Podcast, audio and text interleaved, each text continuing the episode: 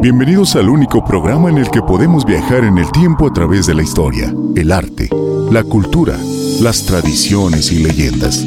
Esto es Crónicas de la Ciénega con Francisco Gabriel Montes. Prepárate, porque damos inicio.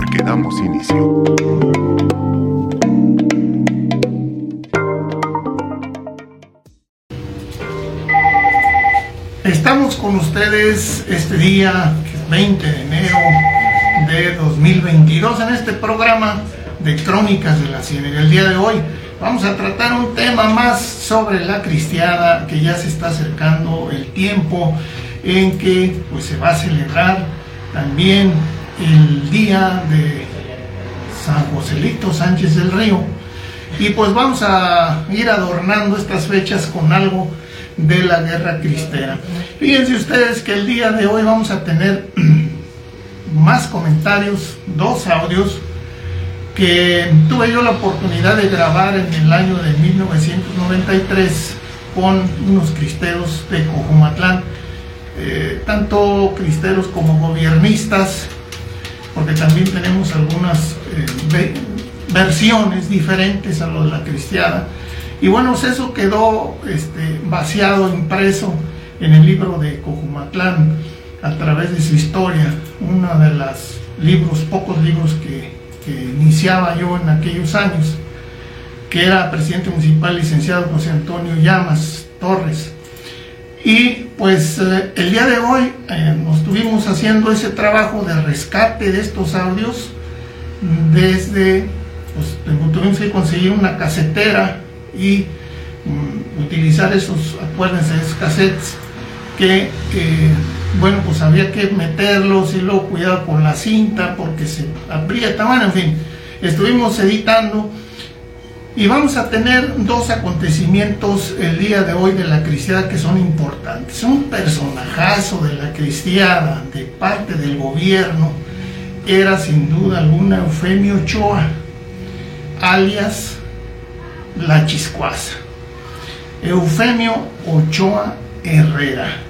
Este hombre pues eh, don Luis González en su libro de Pueblo en Vilo habla que la chiscuaza días antes de que se levantaran los de San José fueron a quemar, fue y quemó algunas tiendas, tomó presos a, gente y era pues bravo el hombre, era bravo, segundo jefe de la defensa social de Zaguayo. Pero hoy vamos a escuchar la narración de cómo murió la chiscuaza. La chiscuaza, vuelvo a repetirles y vamos a conocer quién fue y por qué le gustaba eh, estar de parte del gobierno y por qué era una gente tan agresiva. Vamos a descubrir, les, quiero mencionar antes, que eh, consultando el archivo de la parroquia de Zaguayo encontramos el matrimonio que tuvo la chiscuaza con su esposa, ahorita van a escuchar ustedes esos datos, pero en ese tiempo y cuando usted va a casarse por la iglesia, los sacerdotes siempre le dicen, eh, ¿qué has hecho? ¿Dónde has estado? Entonces él relata que anduvo cuatro años de soldado. ¿Con quién? Pues con los carrancistas, obviamente con el gobierno carrancista. Entonces por eso él era, eh, él tenía ese carácter de gobernista, él siempre estaba pues obviamente con, ganas de estar peleando contra los cristeros, le tocó a él ser parte de la defensa. Y bueno, vamos a escuchar este primer audio y vamos a escuchar la voz de un cristero cojumatlense, el Prieto Manso. Vamos a escuchar. Narrando la crónica, un espacio para el pasado y también para el presente.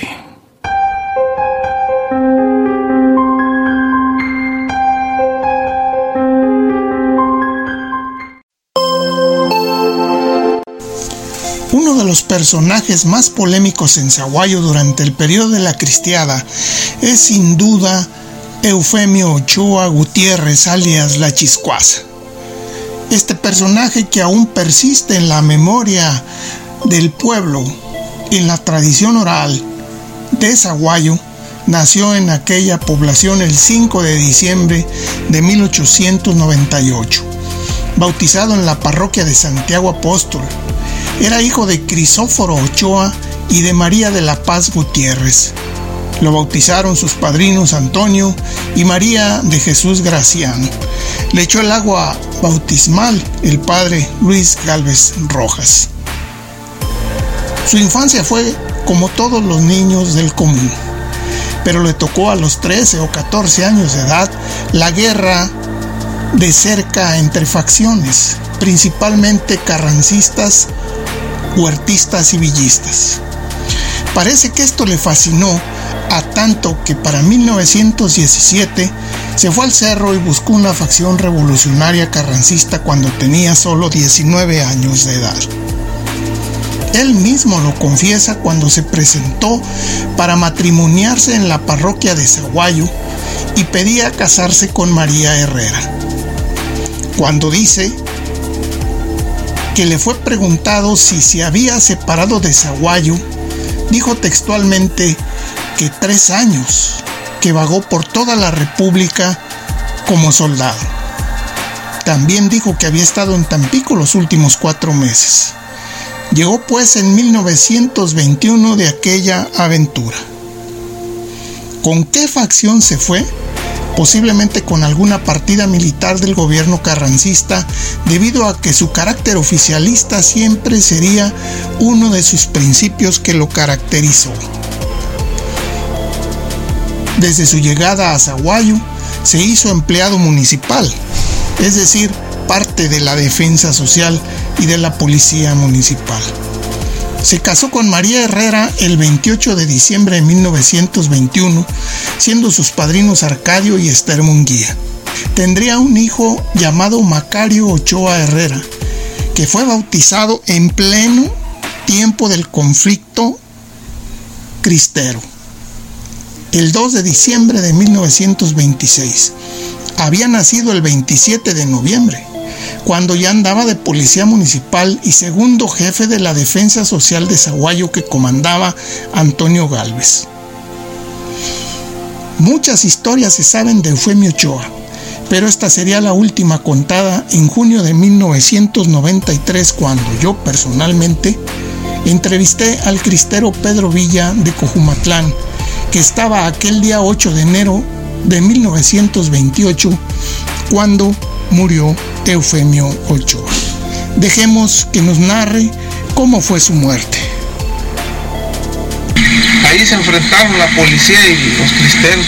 Ahí estaban estos, los iban siguiendo. Para salir el misa ahí donde está el corral, aquel al lado de arriba ahí, está el corral aquel, vamos a enviar la esquina. Miren los metros. Sobre aquel lado así, en la esquina del corral, ahí en por la mera puerta así, estaba librado allá, habían los días esquina del corral, y estos iban siguiéndolo, y iban allí a llegar y a librar allí, ahí les, les iban echando, ahí les estaban, pues estaban topando ahí, hasta pegó una, pegó un balazo en el ras de la cerca de una piedra, y le pegó a librado en una estilla en la piedra aquí en la cara. Y, y ahí cuando mataron a Chiscos, venía a, a, a, tumbar el Señor el perro, sacarlo para despedazarlo. Y no, no alcanzó a entrar. Es que aquí, aquí andaba la gente nosotros y ahí y se empezaron a cuequear y ahí salieron y allí lo mataron siguiendo ahí, ahí se desafortunaron y lo mataron. Hasta que ya llegó el otro día, después pongo una cruz aquí donde murió la chiscuaza. Así fue que Librado Manso mató a la chiscuaza. Aunque también se habla y se dice la versión de que fue su compañero Raimundo Mata. Como quiera que haya sido, la chiscuaza cayó en Cojumatlán. Así lo dice aquel viejo corrido que decía, Eufemio, por ti lo digo, el gato se te dormía en ese cojumatlán, un valiente te mató. El acta de defunción reza así, número 5 en la vía de Zaguayo a las 11 del día 9 de enero de 1928. Antonio Flores compareció en esta oficina dando cuenta que ayer a las 12 horas en una calle del pueblo de Cojumatlán falleció por heridas de arma de fuego y sin asistencia médica Eufemio Ochoa, originario de esta villa de 30 años de edad de raza indígena de estado civil casado con María Herrera de oficio empleado municipal. Así acabó la chiscuaza, el azote de los cristeros en la puerta del Miche en Cojumatlán.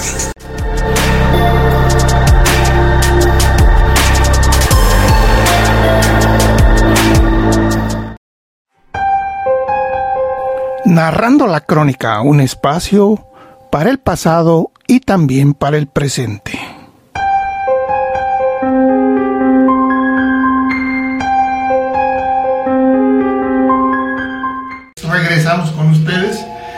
Santiago, ¿cómo ves la chiscuaza? 8 de enero de 1928. Así es. Fue asesinado. Y aquí don Pedro nos decía que era que había sido muerto por Librado Manso. Pero otro, hay otra versión que fue Raimundo Mata. Nada más ellos dos lo esperaron. Entonces Librado Manso eh, vivió siempre en La Palma y murió. Entonces, después de la cristiada ahí se fue. ¿Qué nos cuentas tú de la chiscuaza? Pues a lo que hemos escuchado aquí en el pueblo, profe, este, pues prácticamente como lo menciona ahí usted en, la parte final del video, pues era el azote de los cristeros. Fueron muchos los que eh, se dice que fueron víctimas de la chiscuaza.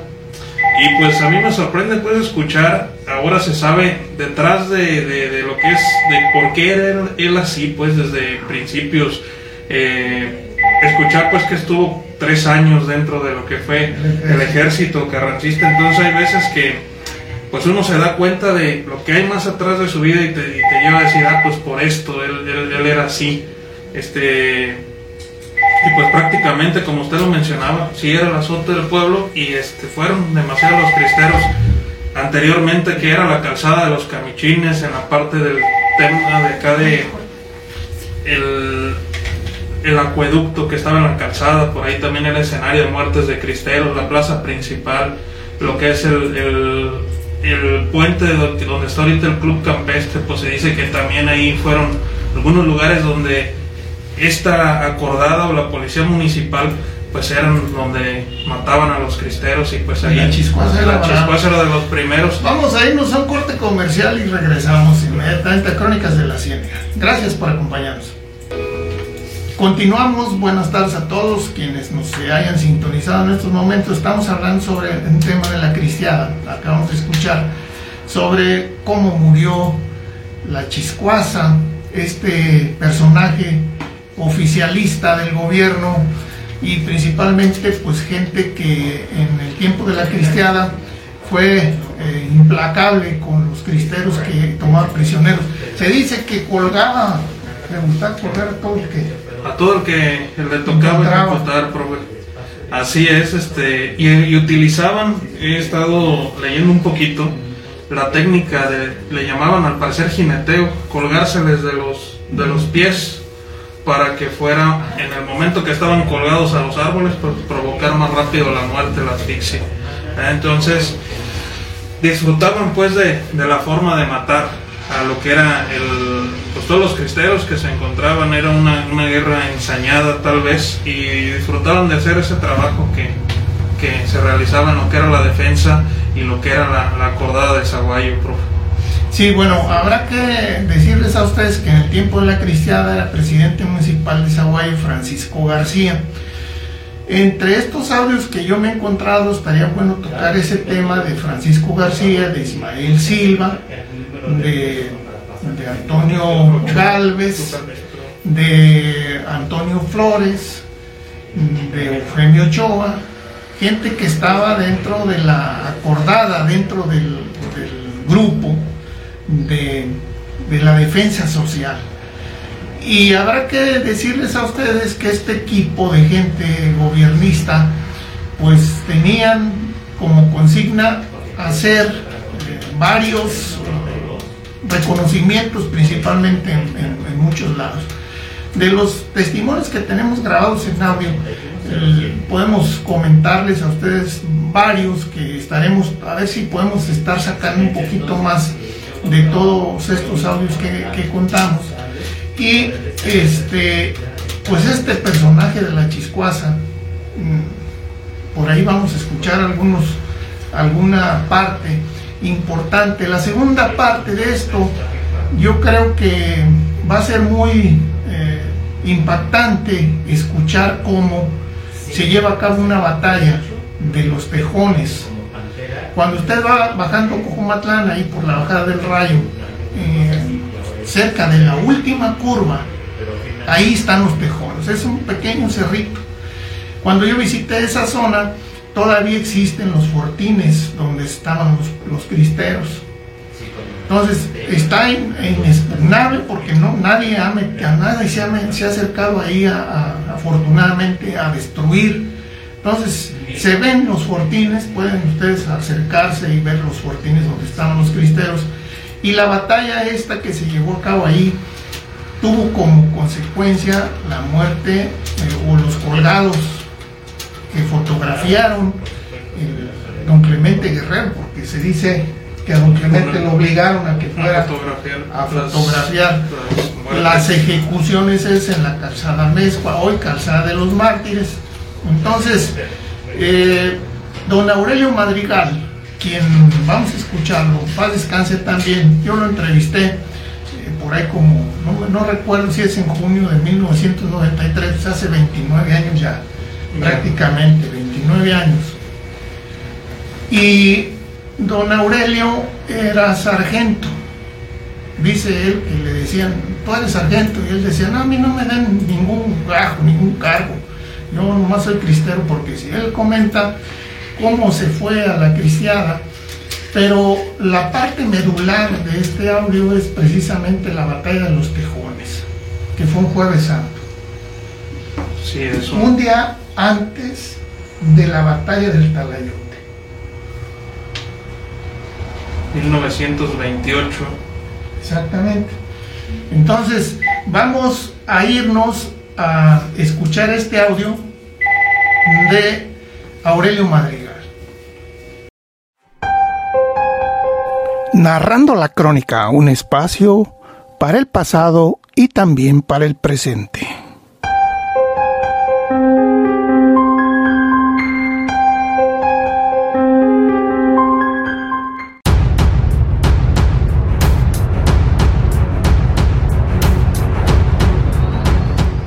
El 27 de junio de 1993 tuve la oportunidad, cuando yo hacía un libro de la historia de Cojumatlán, de entrevistarme con uno de los cristeros que quedaban ahí en Cojumatlán, don Aurelio Madrigal. Hoy hemos rescatado los audios y pues hemos sacado uno de los episodios cristeros más tristes que es la batalla de los tejones, donde murió el coronel Enrique Rodríguez Santiago. Allí, después de la batalla en la que quedaron aproximadamente 22 cristeros muertos, tomaron prisioneros a siete, entre ellos a un emblemático guerrillero llamado Francisco Ruiz. Él y sus compañeros fueron colgados en la calzada Mezcua. Don Aurelio Madrigal nos narra este episodio. Escuchémoslo con atención. Ahí fue donde tuvo la culpa el jefe que estábamos de que nos hubieran acabado y éramos, andábamos 40 para más de 500 federales que andaban y defensas de Zaguayo, de Jiquilpi, de Santero, cuando podíamos 40 que estábamos ahí. Si quedamos los que quedamos fue porque Dios no quería que nos ya sabiendo que era tanta gente, ah. ¿por qué no nos encuadramos por otro lado? ¿Y quién era el jefe? Enrique Rodríguez, se murió en la tarde también. Ese día. Le dieron, le dieron al compañero que traía uno de Zaguayo, lo mataron por allí, allí cerquita, aquí en los tejones que le dicen, y, y por irse a sacar el rifle de- del compañero, también allí quedó. Y ya tuvo la culpa de morirse ahí por de, de tanta gente que era del gobierno. Pues quedaron 22, ahí, ahí quedaron 22. Agarraron 7 vivos. Agarraron uno que se llamaba Pancho Ruiz, que ese era de capote. Ese les mató más de 50 y hasta que no se le acabó el parque no le llegaron estaba y, y quebró el rifle, un rifle que le dieron ahí para Juaparán así largo, hacía parque el rifle y, y lo sobrajó entre las piedras allí. Ya lo agarraron y agarraron siete, se lo llevaron para Zaguay, ya los colgaron. Y a ese ya lo habían dejado, dejado a ese Pancho, ya estaban colgados los otros y ya lo habían dejado que lo iban a dejar libre. Dijo, si me deja libre me voy con los otros allá arriba otra vez. Entonces lo campañón tan Lo que nos toca a mí, yo traigo un zarape nuevecito y aquí andaba uno que se llamaba joder, este Miguel Amnespas, trae un zarape, yo no sé dónde se lo robaría muy bueno, de por ahí un lado de Ticuitatlán, zarape bueno que le echamos un litro de agua aquí y para la media hora pues, comenzaba a caer gotas. Y ese día hay en esos cajones estaba nuevecito el zarape y traba cuatro portillos, los trabas los traía embrocados. Por un lado traba dos y por otro lado dos. A mí no me tocó ni uno. Y ya nos escapamos. Quisieron meternos para donde iba Enrique ya a meterse al territorio de Tejones y, ya no alcanzamos porque ya iba un montón de, de gobierno siguiéndolo allá. Y nosotros nos entretuvimos. Aquí hay un risco ahí un breñal y no, alcanzamos a, salirnos para meternos también allá.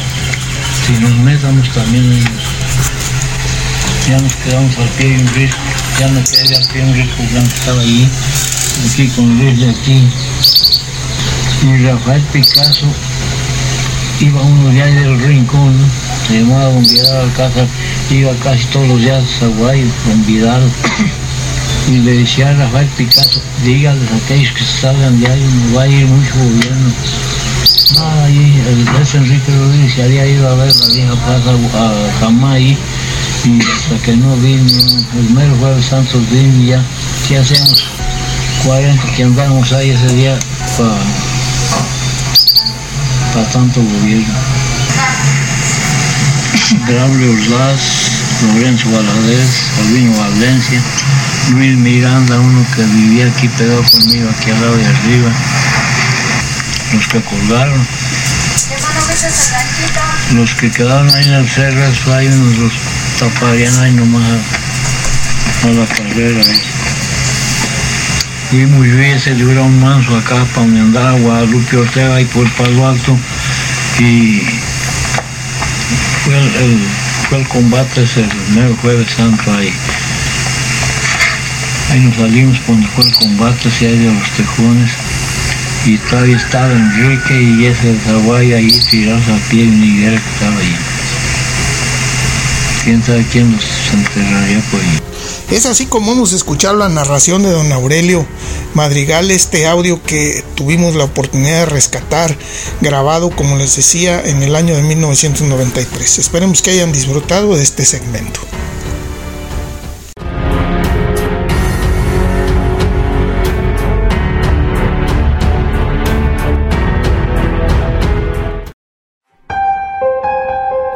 Narrando la crónica, un espacio para el pasado y también para el presente.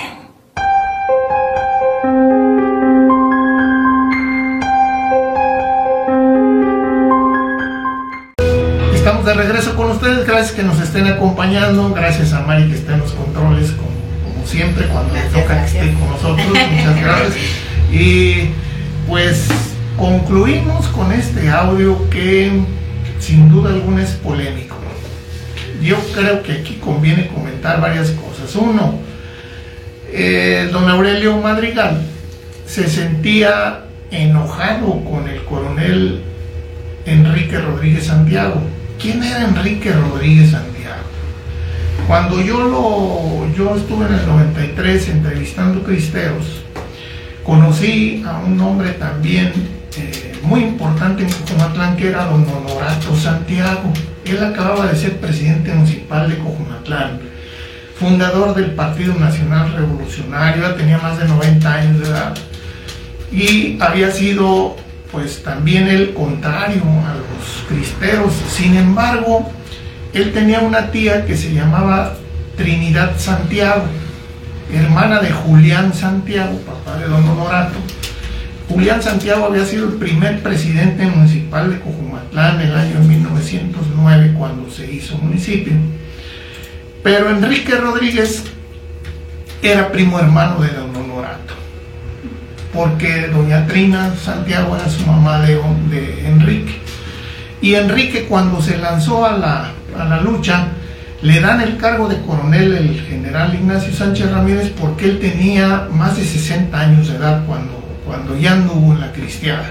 Entonces era el, de, el más viejo, el de más respeto, y su segundo era Ignacio Moreno, que era sobrino del, señor Cuerelio Moreno Pantoja, que era cura de, de Entonces, eh, Enrique se le encomendó uno de los mejores grupos y lo armó muy bien porque era, era un hombre muy responsable, pero se le durmió el gallo. Entonces, en segundo lugar, don Aurelio nos dice una cosa que es muy importante. Se dice que Rafael Picasso era enemigo de los cristeros. Se le achacan muchas cosas al diputado Rafael Picasso. Sin embargo, don Aurelio dice que a un vecino del rincón que yo también conocí, a don Vidal Alcázar, le dijo Picasso que se moviera el grupo de cristeros que estaban en los tejones, porque iban a llegar el gobierno, mucho gobierno, dice él. Es polémico porque entonces, ¿de qué lado estaba Picasso? Así es, así es. Santiago, ¿qué nos puedes comentar de esa batalla? y de los colgados, porque la otra parte que vamos a abordar ahorita es precisamente los colgados de la, de la calzada de los mártires. que nos da los nombres también, don Aurelio, de sus compañeros. Él quedó, dice, no me tocó a mí porque el zarape que yo traía era muy pesado, me dieron cuatro balazos, a los dos a cada lado, pero dice, no nos tocaron. Y era uno de los grupos que fue el que mató a la chiscuaza Librado Manso, que andaba con él. No pudieron llegar hasta los tejones muy cerquitos, fue de los poquitos que se salvaron. Sí, profe, pues mire, escuchando aquí el audio que nos, que nos está presentando, pues sí me resaltan algunas cosas ahí, algunas cosas que estaría bien puntualizar. Ejemplo esta que menciona el diputado Picasso, les avisa, les da a saber que, que huyan porque eh, está el gobierno, hay, hay una fuerte cantidad de federales y después nos lo confirman cuando mencionan que en esta batalla había la tropa de alrededor de 40 cristeros en contra de 500 federales. Entonces más o menos nos damos una idea de cómo, del nivel que traía el ejército en cuanto a personas y el, tema que tenían el grupo de los cristeros que quedan de alguna manera pues ante el número, pues obviamente eh, están en la batalla, pierden la batalla y de ahí es cuando comienza eh, que se los traen para acá el día jueves santo 5 de abril de 1928 y los colgados pues de la calzada. También la figura importante de, Francisco Ruiz, Pancho Ruiz, un, eh, nacido al parecer en, las rancherías allá de, Mascota, Jalisco, Mascota, Jalisco, este, que posteriormente se une acá, eh, su familia que estaba acá sus abuelos en Tizapán, profe. Al parecer y posteriormente se une él cuando estalla la cristiada a las fuerzas de Cojumatlán. Ya después es cuando llega con el estado del general Ignacio Sánchez, este, que se unen a las fuerzas de aquí de Zaguayo. y este que sin embargo su vida termina en esta en esta batalla de los tejones cuando lo ahorcan ahí en, en, la calzada de los mártires hay una fotografía como usted lo menciona de don Clemente Guerrero que inmortaliza pues la muerte de, de, Pancho Ruiz con sus compañeros. Ahorita vamos a, a, mencionar pues sus nombres que ustedes pueden ver y que hemos estado viendo eh, cómo a Pancho Ruiz le fracturan al parecer el cuello en el árbol. Está muy, muy gráficamente. Y agradecer a don Clemente Guerrero pues que, que gracias a él a través de la historia, a través de sus fotografías podemos este, ver cómo fue la ejecución. Eh, y de alguna manera pues este ver la muerte de, muchos cristeros, no nomás lo de lo que fue Pancho Ruiz, que a través de esas fotografías podemos tener una idea de cómo era pero sin embargo, este, vemos cómo en esta fotografía, cómo le jalan los pies a Pancho para, para ahorcarlo más fácilmente en los árboles allá, en los camichines que había en la calzada, eh, en aquel tiempo calzada de los camichines, posteriormente calzada Mezcua y hoy calzada de los mártires cristeros. Yo creo que vale también la pena resaltar los restos de estos cristeros, pues descansan en la cripta de los mártires, ahí en las catacumbas del Sagrado Corazón en el mismo lugar donde están los 27 fusilados allá en el atrio de, la parroquia. Entonces, este Pancho Ruiz, pues también es una, una de las historias emblemáticas del pueblo y que qué importante que estemos tocando ahorita el tema para saber tal cual como fue y a través de estos audios nos revelen tantos detalles de cómo fue esta, esta, esta batalla, profe. Sí, aquí en el audio escuchamos cómo desde unas piedras, dice, desde un breñal dice don Aurelio, estuvimos viendo cómo Pancho Ruiz estuvo disparando hasta que se le agotó el parque, pero dice, se echó a 50 más o menos. O sea, era una persona, eh, era un joven, que tendría, pues que tendría 27 años. 27. 27 años de edad, y estuvo disparando a diestra y siniestra hasta que se le acabó el parque y se quebró el rifle en una piedra que le habían regalado en Pajacuán Dice un rifle largo, lo que dice, y que hacía la, la munición. O sea que seguramente él reformaba los tiros. Es importante eso. Y eh, regularmente, pues en, este, en esta batalla de los tejones, ellos eh, toman prisionero, ahí lo dice don, don Aurelio, entre ellos a Lorenzo Valadez. Lorenzo Valadez venía siendo sobrino de mi, abuela, porque su abuelito de, Lorenzo Valadez se llamaba Lorenzo Valadez y Guadalupe Castellanos, prima, hermana de mi bisabuela Maclovia Castellanos, allá de La Palma. De hecho, Lorenzo Valadez era de La Palma, nada más pues que vivían en Cojumatlán posteriormente. Pero eh, don Aurelio nos marca que dice, dice, muy, dice a Pancho lo, quisieron soltar, dejarlo libre.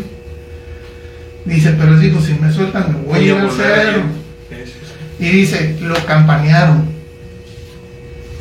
Es decir, que antes pues era, era la forma de morirse colgados, pero los como si fueran, los jalaban, exactamente.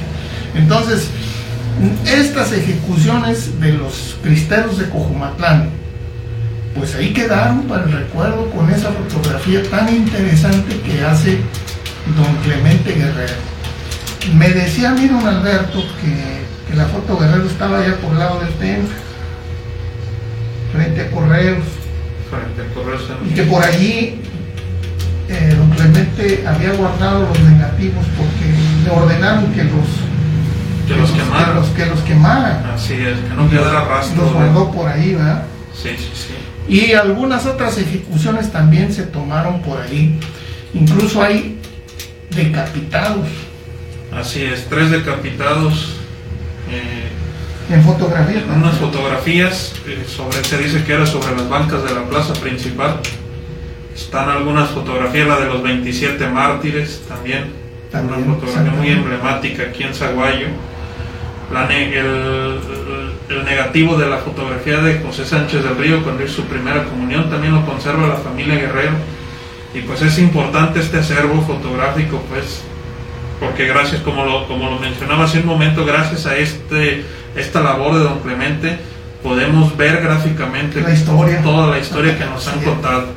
Es, es un, es un archivo como tantos archivos que ha habido para, la historia de México, como el Casasola. Aquí el. Casasola de nuestra región fue Don Clemente. Don Clemente Guerrero y muchas de sus fotografías se pueden observar ahí en la antesala de las catacumbas, ahí están lo que, las que mencionaba, la de los colgados, la de los 27 mártires, la de Manuel Sánchez González, eh, la de ca- cada una de las tropas del con Sí. las que se movía el general Ignacio Sánchez, pues ustedes las pueden visitar y verlas ahí en ese, las catacumbas ahí en el. Sagrado Corazón, ¿verdad? y ahí están estos cristeros enterrados. Es eh, muy importante que ustedes eh, vivan esta, esta sensación de estar cerca de todos estos acontecimientos que se escribieron en la historia. Vamos a ir a corte, vamos a corte comercial, regresamos aquí en Radio Impacto 1450. Bueno, regresamos nuevamente aquí en Radio Impacto 1450 y comentábamos acerca de, de la calzada Mezcua. Ahí en- antiguamente pues era la calzada de Camichín, estamos. Así es. Entonces ahí mm, pues se colgaba la gente. Pero hay una tradición aquí en Zaguayo que es muy arraigada ya y que se hace allí en la calzada. Pero ¿de qué a la. Así es, profe. Mire, este, esta tradición pues se conoce como la molienda. Este, alrededor, es alrededor, lleva más o menos desde que fue la beatificación de, de José Sánchez del Río, alrededor de el año 2005, algunos vecinos de ahí este, comenzaron a organizarse para, para desarrollar esta tradición. Aprovecho para, para mandar saludos a los amigos Alfredo Vega, Manuel Vega, que fueron grandes impulsores también, la señora María Guerrero, de esta tradición en la calzada que es para recordar y, y a todos los cristeros que murieron ahí. ¿Sí? ¿En qué consta? Este, pues se recuerda a través de las se exponen fotografías antiguas, se exponen algunos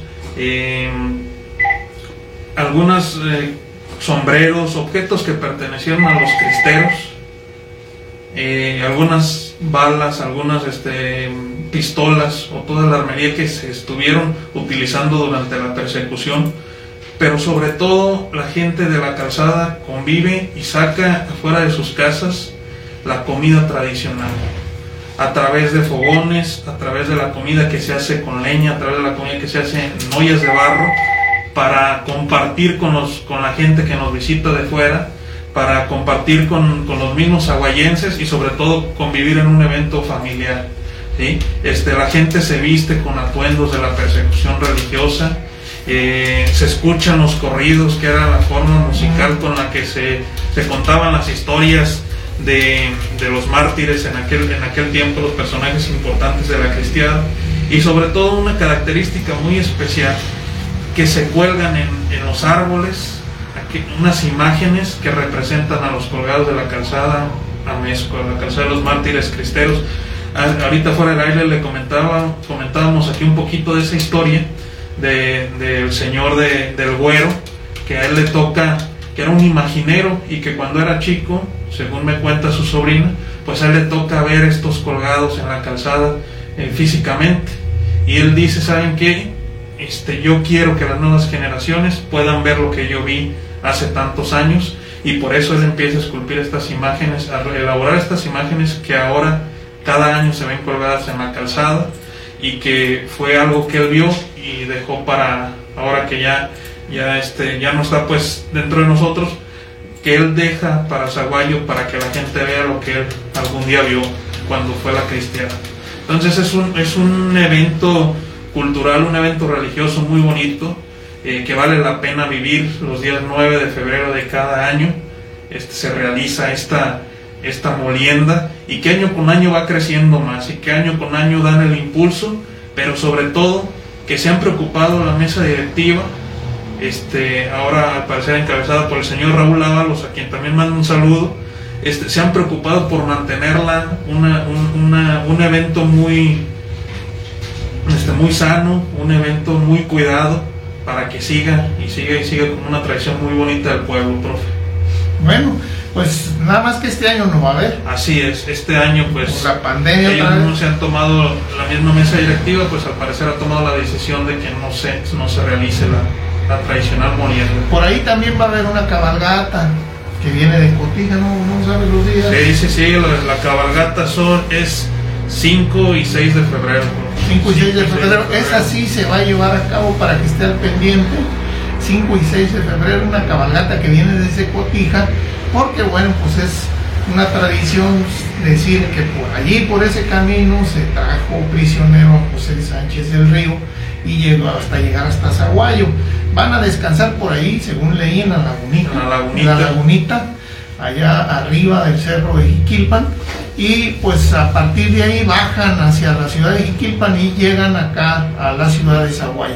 Así es que pues eh, va a ser un- muy importante que participemos todos en estos eventos que va a haber para el día 10 de febrero, la fecha pues oficial en la cual pues falleció o asesinaron a José Sánchez del Río. Así es, profe, y este, también comentar la cabalgata, aparte de la cabalgata, pues vienen unos caminantes, vienen algunos caminantes que año con año se siguen aumentando el número de gente que viene, que a lo mejor no tiene caballo, pero sigue aumentando el número de gente que viene viene la infantería. Cotija, ¿verdad? La infantería. Y también pues se realizará el evento de los tapetes ahí en Cristo Rey, de los días 9 y 10 de febrero. También Bueno, pues hay que venir a la fiesta de San José Sánchez del Río, porque bueno, esa también es un, un gran trabajo que se realiza de tapetes allá subiendo a Cristo Rey, muy bonito, muy, muy este, típico de la, de la ciudad y principalmente pues de su origen de la ciudad, obviamente. Es muy importante que participemos todos, estamos próximos a tener pues esta festividad que ya se implementó por la Iglesia Católica y que va a estar pues año con año. Así es, profe, y este, pues los invitamos a vivir esta, esta festividad de la mejor manera y a participar en los distintos eventos de una manera responsable, pues a llevar nuestro, nuestro cubrebocas, ¿verdad? Y este, serán eventos muy bonitos. Esta fiesta, como lo mencionaba, es una fiesta muy sana en general, una fiesta muy, muy familiar y que se vive un ambiente muy bonito que nos transporta a otros tiempos realmente, en todos los sentidos de la fiesta. Es una es. fiesta que disfrutamos mucho. Cada fiesta de Zaguayo tiene su esencia y su tinte. Y esta es una fiesta muy particular que, que invito a todos los quienes nos escuchan, a quienes nos ven, pues a vivirla y a participar dentro de, de ella. Pues eh, yo también quisiera decirles a ustedes que este- estos programas los estamos reeditando de Radio Impacto y los estamos metiendo como podcast en eh, Spotify, en, bueno, en Google Podcast, pues en todas las redes sociales para que ustedes puedan escuchar nuevamente el programa y con los audios, mm, pues eh, de una manera que ustedes puedan participar también en estos programas posteriores.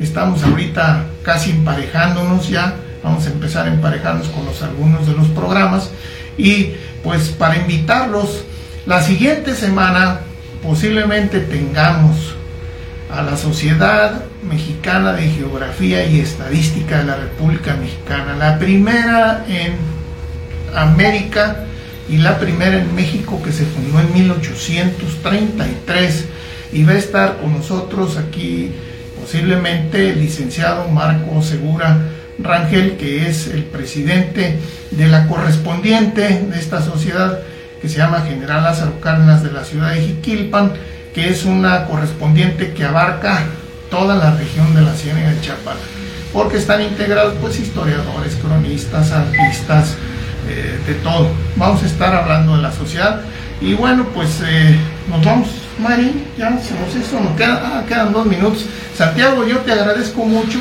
esta participación y no va a ser la última porque antes del 10, a ver si Claro que sí. si podemos reunirnos otra vez para ver precisamente ya lo que es José Sánchez. José Sánchez del Río, su Del- figura. No, al contrario, profe, muchas gracias a usted por invitarme a participar dentro de, esta, de este programa. Este, realmente creo que es algo importante conocer cada vez más nuestra historia como municipio, nuestra historia de nuestra gente que, que pues de alguna manera dejó huella dentro de nuestro Zaguayo y pues que también la gente que nos escucha este, agradecerles y, pues es bueno conocer, como les decía, toda nuestra historia dentro de, de nuestra sociedad y dentro de lo que ha sido nuestro pueblo. Así es, y pues nosotros los invitamos para que sigan en sintonía de eh, Radio Impacto 1450, esta estación, que también les vamos a preparar por ahí algo de crónica porque ya se está cumpliendo casi 80 años de estar al aire. Así es que es una de las estaciones históricas no solamente de Michoacán, sino del país. Así que por aquí, por estos micrófonos han pasado muchos locutores de aquellos tiempos y que hoy los nuevos locutores, pues Mari, Fer, ¿quién más? Eh, Javier, todavía Javier, ahí. ah, pues hay muchos que todavía están pues, dándonos aquí con su voz la alegría de Radio Impacto 1450. Gracias por habernos acompañado a Santiago Gómez y a su servidor y a Mari en los controles. Soy Francisco Gabriel Montes, nos despedimos. Gracias, que se la pasen bien. Esto fue Crónicas de la Ciénega con Francisco Gabriel Montes, el único programa en el que podemos viajar en el tiempo para conocer nuestro pasado y nuestra historia. Gracias por habernos permitido acompañarte y te esperamos en nuestro próximo programa.